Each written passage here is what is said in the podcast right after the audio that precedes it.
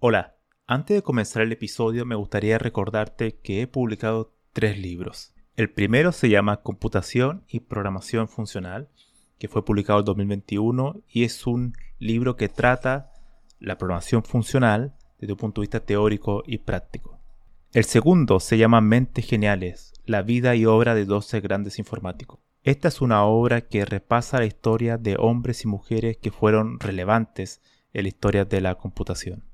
Y el último, el más reciente, se llama Principios de Programación, donde explico una nueva forma de entender la programación a través de ocho conceptos. Todos estos libros se pueden encontrar en librerías en España o en Amazon y también en Latinoamérica se puede encontrar a través de Mercado Libre y Busca Libre. Para más detalles pueden visitar mi sitio web camilochacón.com.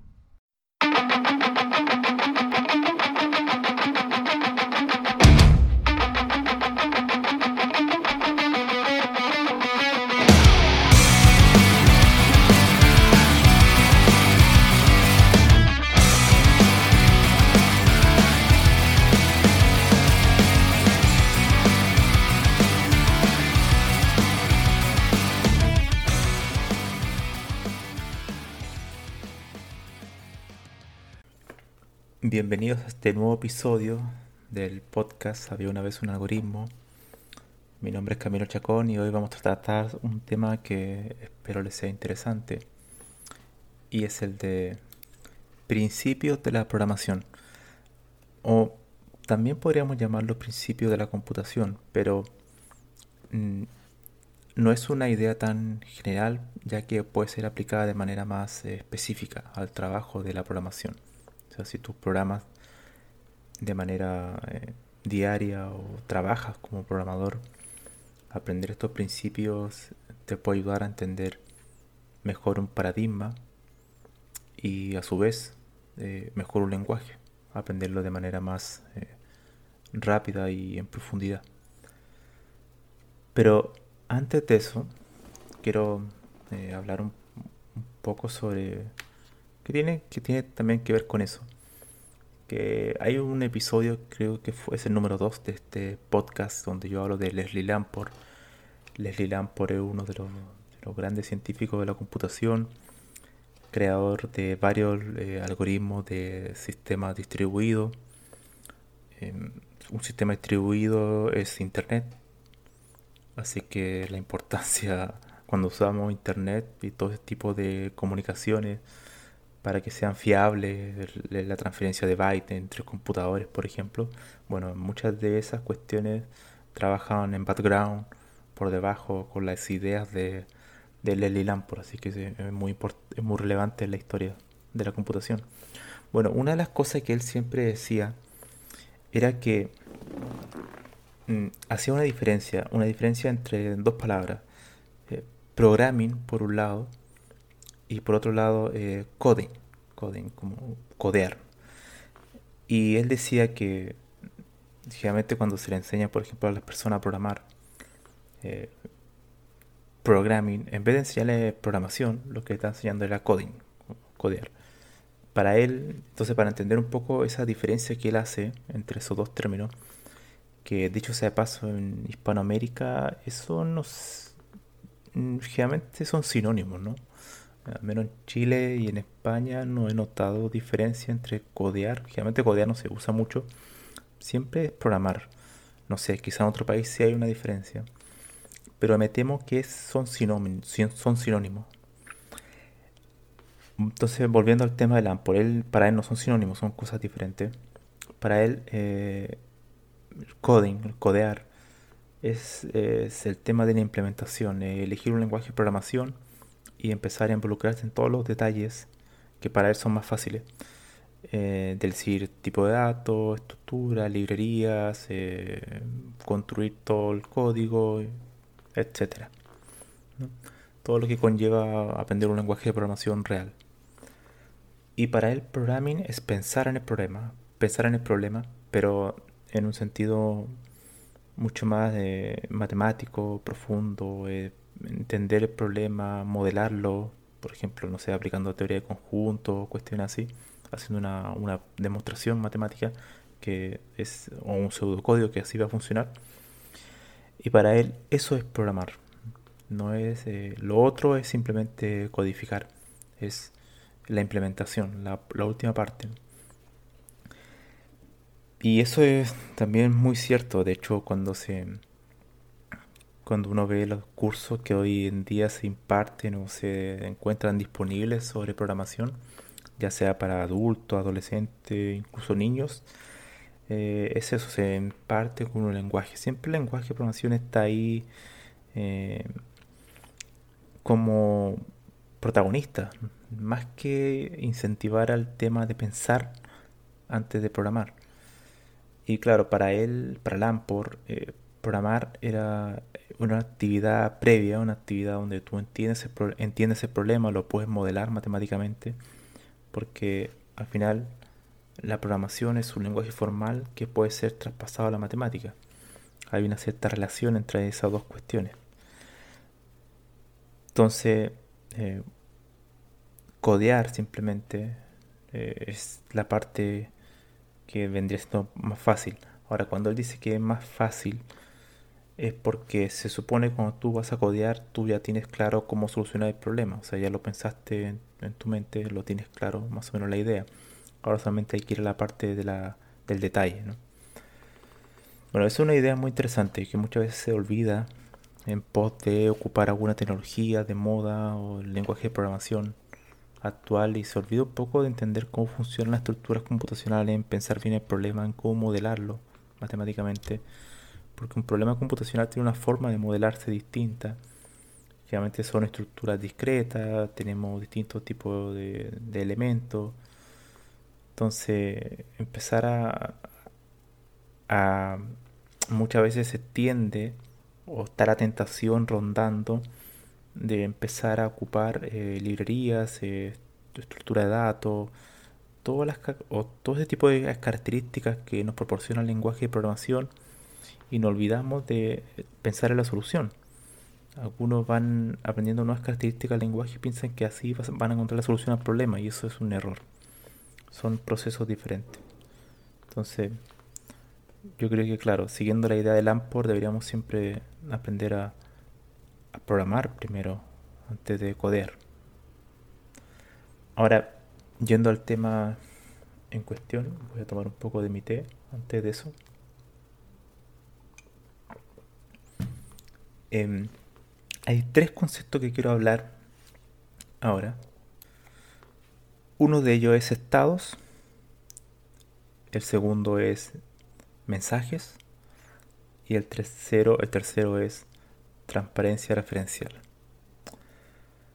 Estados. Estados es una idea que nace principalmente con la... bueno, nace desde la idea de la máquina de Turing, pero en el contexto de la programación, eh, refirámonos que parte en, en, la programación imperativa, los lenguajes como Fortran, C, donde la idea es muy simple.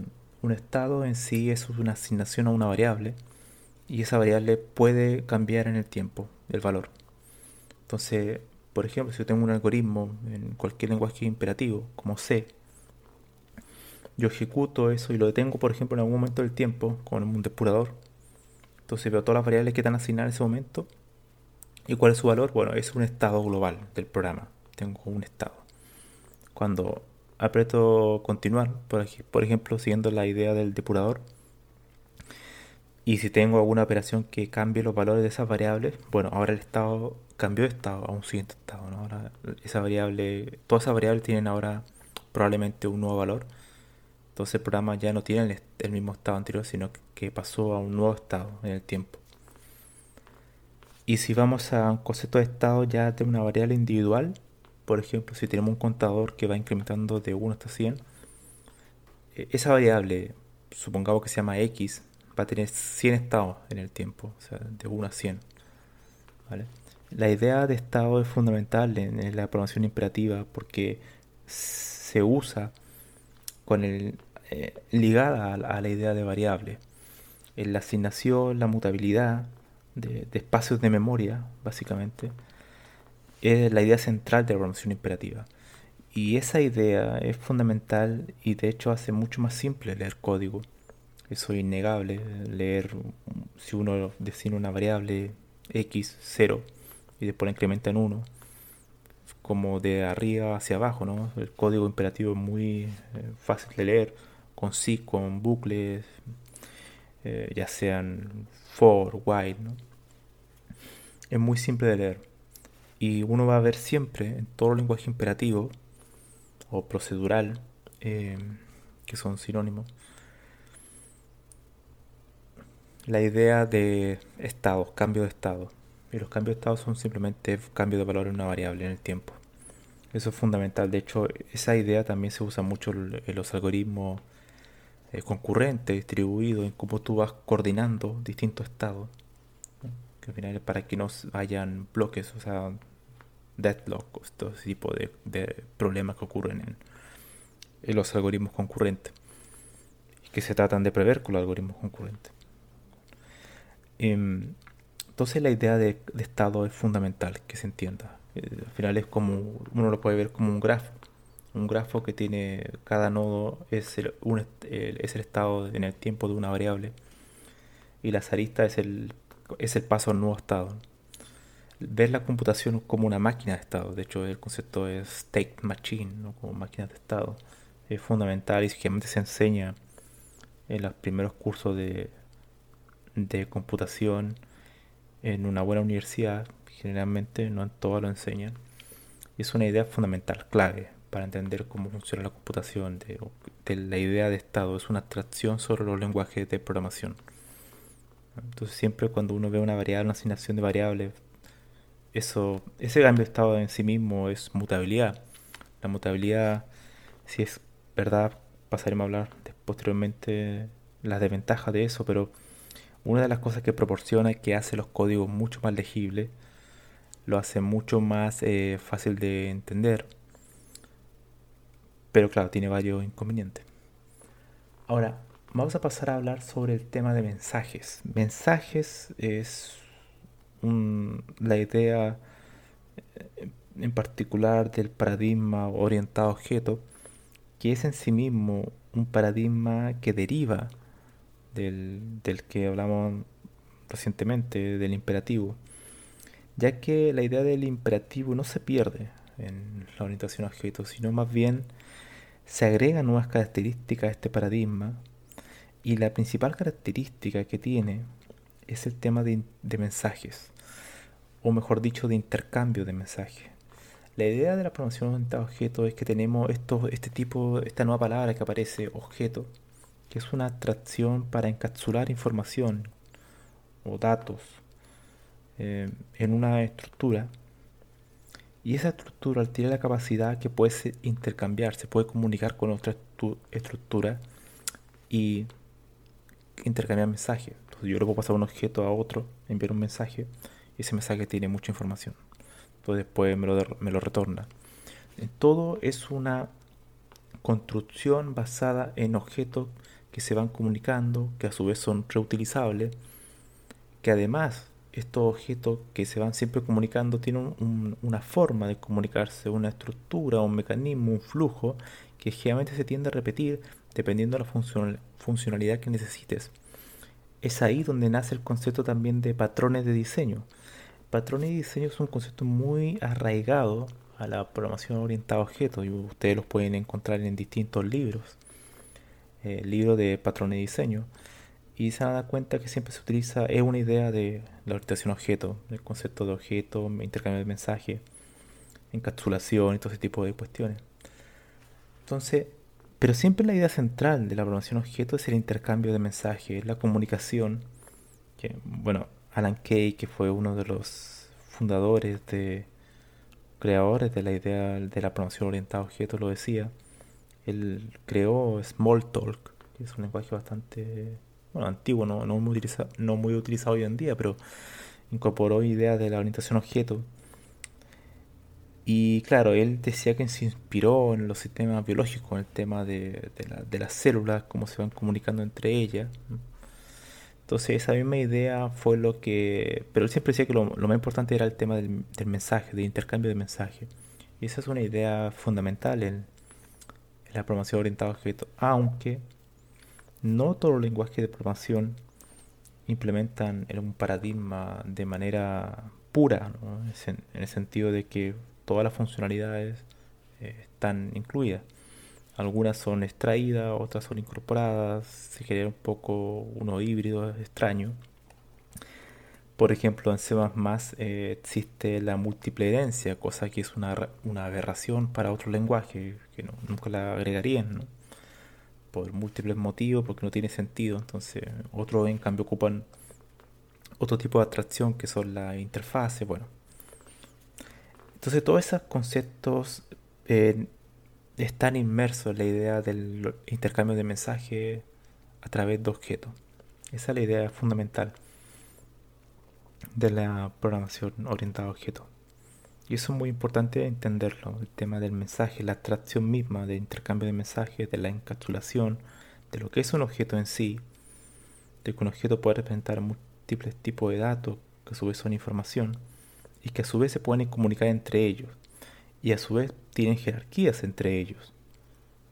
Y cómo tú vas ordenando esa jerarquía, cómo vas creando piezas de software que a su vez puedes reutilizarla en otra parte del programa, que también es un objeto.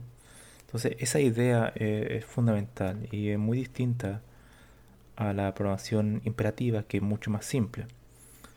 Pero que cuando uno quiere escalar software, quiere crear eh, múltiples funcionalidades, muchas veces eh, no es la mejor opción.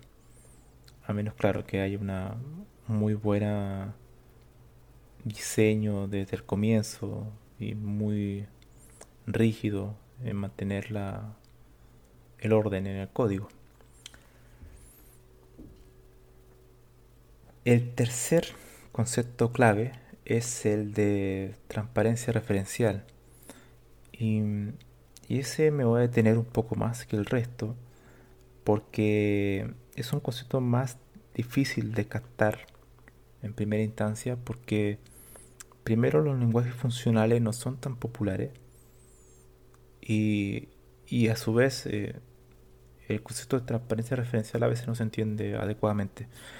Hay muchos conceptos que están ligados a la, programación funcional, por ejemplo, eh, pattern matching, eh, funciones de, alto nivel, funciones puras, bueno, todo ese tipo de cuestiones. Pero el concepto más eh, fundamental de todos ellos es el de transparencia referencial o referencia transparente, hay muchas formas de decirlo. La idea es que hay una referencia que es transparente y ahora vamos a entender por qué. La idea es, eh, supongamos que primero la programación funcional se basa en funciones el concepto de estado no, no, existe como tal. Existe el concepto de reducción, de derivación. Tenemos una función que se puede ir reduciendo hasta retornar un valor. Eso es una idea del cálculo lambda. Pero la idea fundamental de la programación funcional, como su nombre lo dice, son todo basado en funciones. Y la idea de la transparencia referencial es que si yo tengo una función, sea cual sea, con la cantidad de argumentos que sean, yo la puedo intercambiar por otra función, em, sustituir y el comportamiento del programa se va a mantener idéntico. Entonces, si se va a mantener idéntico, significa que esa función de hecho eh, es pura. Una función pura es cuando yo le paso un argumento, los mismos argumentos cualquiera sea la función y va a retornar los mismos eh, valores. O sea, si tengo una función que suma y yo le, al primer argumento le paso 2 y al segundo 2 también, siempre va tiene que retornar 4. Eh, Entonces, si yo tengo la función suma 1 eh, o suma A, suma que, recibió eso 2 y 2 y retornó 4, entonces yo la puedo intercambiar con otra función que sea suma B que también reciba dos argumentos y no sé qué va a tener dentro de la función, eh, eso independiente, no lo sé, pero yo sé que va a retornar lo mismo. quizás la operación sumar, esto obviamente es un ejemplo trivial, pero para que se hagan una idea, la operación sumar, las dos son internamente diferentes, ¿no? La forma que suman, por ejemplo, una puede sumar transformando los valores enteros en binario para hacerlo más eficiente, es una suma binaria y después lo transforma en entero, por dar un ejemplo cualquiera. Y la otra es directamente a ocupar el signo más del lenguaje, del operador binario de, aritmética. Son sintácticamente distintas, pero en el, comportamiento, en la semántica, la sintaxis es una cosa, la semántica otra, la semántica tiene que ver con el comportamiento, em, son idénticas. Entonces la idea de la transparencia, eh, transparencia referencial es que yo puedo tener funciones que son intercambiables entre sí sustituibles. Y el comportamiento se mantiene en el programa en ejecución. Es una idea fundamental, e, e, es la idea clave de la programación funcional. Y para hacer esa sustitución, uno tiene que pensar también que en la programación, la funcional una función eh, es en sí misma un valor. Esto es fundamental. Yo puedo tomar, por ejemplo, esta función suma a y la veo como un valor, simplemente. Es decir, más que tener la definición de función como un lenguaje imperativo, ¿no? Eh, public, eh, void, eh, todo ese tipo de cosas, ¿no? Return, la llave. Yo puedo tener esa función y asignarla, por así decirlo, a, a otra función. Supongamos, incorporemos el concepto variable. Tengo una variable y le asigno esa función. Entonces, como en otro lenguaje podemos asignar a un entero el valor de 0 o 1, bueno, yo puedo tener aquí otra, otra variable que sea función, le asigno eh, directamente esta otra función. trato a las funciones como si fuese un valor. Entonces, al ser un valor, son fácilmente intercambiables. Yo puedo intercambiar uno por dos, porque son valores del mismo tipo, valor entero, numérico. Bueno, la idea de la programación funcional es tratarlo así, como si uno trata un valor numérico, pero a través de funciones. Una función en sí misma es un valor. Y al ser un valor, em, yo puedo eh, intercambiarla fácilmente. Esto se ve muy, eh, muy fácilmente en lenguajes como Lisp o Racket. Si ustedes ven esos lenguajes que son basados en paréntesis, em, uno podría eh, darse cuenta que una función en sí misma es, es un valor. De hecho, todos esos paréntesis que se van construyendo se pueden comparar. O sea, yo puedo tomar todo el, todo el body, por así decirlo, toda la definición de la función y hacer un equals, ¿no? Equals con otra, con otra cuestión. Y son fácilmente comparables, se puede comparar con otra función. A su vez, cuando la función es vista como un valor, eh, aparece el concepto de high order function, que como funciones de alto nivel o de primer orden, que la idea es que yo tengo una función y la puedo pasar como argumento de otra función. Eh, eso en otros lenguajes también se puede hacer, pero la programación funcional es algo natural, la idea es siempre usarlo. Y de hecho, en, en cuestiones como el cálculo lambda, que de hecho tiene solamente recibe un argumento, no puede recibir más de un argumento, siempre un argumento el cálculo lambda. Entonces tú para hacer como la simulación de, de múltiples argumentos uno va como encadenando funciones, ¿no? Le paso una función dentro de otra función y me retorna otra función. Entonces no tan solo permite de, pasarle funciones, eh, como argumento, sino que también permite retornar funciones como argumento. Todo eso en el manto cubierto bajo la idea de la transparencia referencial, de, del poder sustituir comportamiento. Si uno puede sustituir funciones, uno es mucho más, eh, es mucho más simple hacer pruebas unitarias, por ejemplo porque en realidad yo solamente pruebo una función en particular, está todo, está todo compuesto a través de funciones. Ya no existe em, este tipo de comportamiento imperativo donde yo tengo una, función que hace muchísimas operaciones, muchísima eh, comportamiento. Entonces, en la programación funcional, cada función para que pueda ser transparente, para que pueda aplicar la transparencia referencial, sería que la idea sería que sean pequeñas funciones que solamente cumplan una funcionalidad en particular y así sea mucho más fácil de, de sustituir, intercambiar. Esta idea, eh, a propósito, es una idea que nace en, un paper que, a ver si lo, si lo encuentro. Vale, sí, este fue publicado primero, por primera vez en 1967 en, un paper que se llama eh, Fundamental Concept in Programming Language. Pero a lo que quería llegar es que si es verdad este concepto es antiguo, es mucho más antiguo todavía porque no es un concepto que nazca de la idea técnica o de la informática, sino que es un concepto que viene de mucho más atrás. Y en particular fue un concepto que apareció y que lo desarrolló por primera vez un filósofo de la corriente, o no sé de corriente, pero analítica, que es, es la idea de la filosofía en, en la cual uno ocupa un aparato eh, exacto para eh, hablar sobre temas filosóficos. Exacto me refiero a ocupar lógica y matemática y argumentar de manera más clara posible, a diferencia de otras filosofías que son más retóricas y hay mucha oscuridad semántica.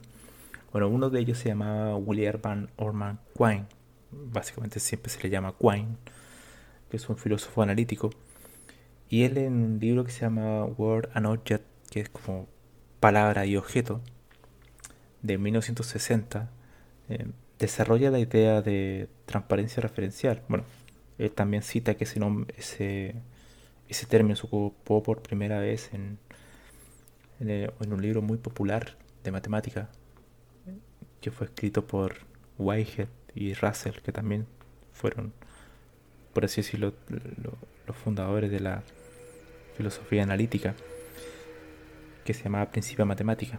Y ellos eh, utilizaban ese término por primera vez.